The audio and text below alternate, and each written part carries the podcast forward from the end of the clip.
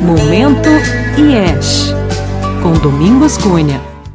As distorções do Enneagrama. A distorção mais frequente na aplicação do Enneagrama é rotular as pessoas. Reduzir o Enneagrama a um rótulo, a um estereótipo e sair por aí botando número na testa das pessoas. A única pessoa capaz de identificar o seu tipo é a própria pessoa.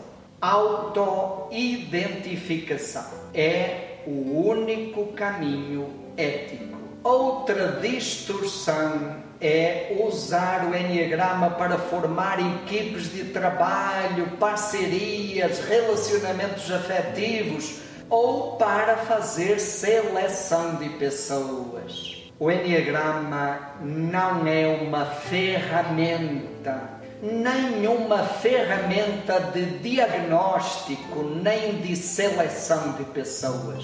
Qualquer tipo pode dar certo com qualquer tipo, no trabalho ou no amor.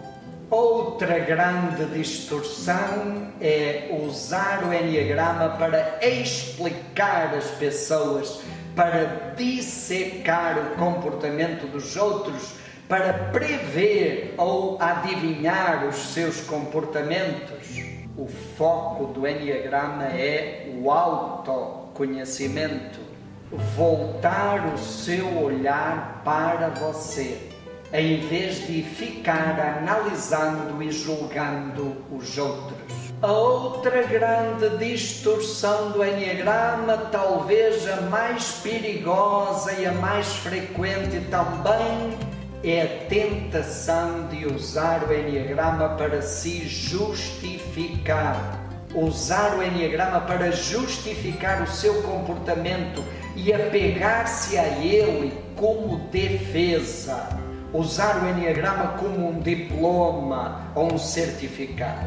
Eu já sabia que eu era assim, mas agora eu uso o Enneagrama para justificar o meu comportamento. O Enneagrama me ajuda a perceber a minha personalidade, mas eu não sou apenas isso. Descobrir o tipo no Enneagrama é para a gente poder se libertar dessa falsa autoimagem para perceber que eu não preciso continuar sendo assim, que eu posso mudar, que eu sempre posso fazer algo novo com aquilo que a vida fez de mim. Resgatando a minha essência, o melhor do que eu sou, aquela natureza da minha natureza que é anterior à personalidade.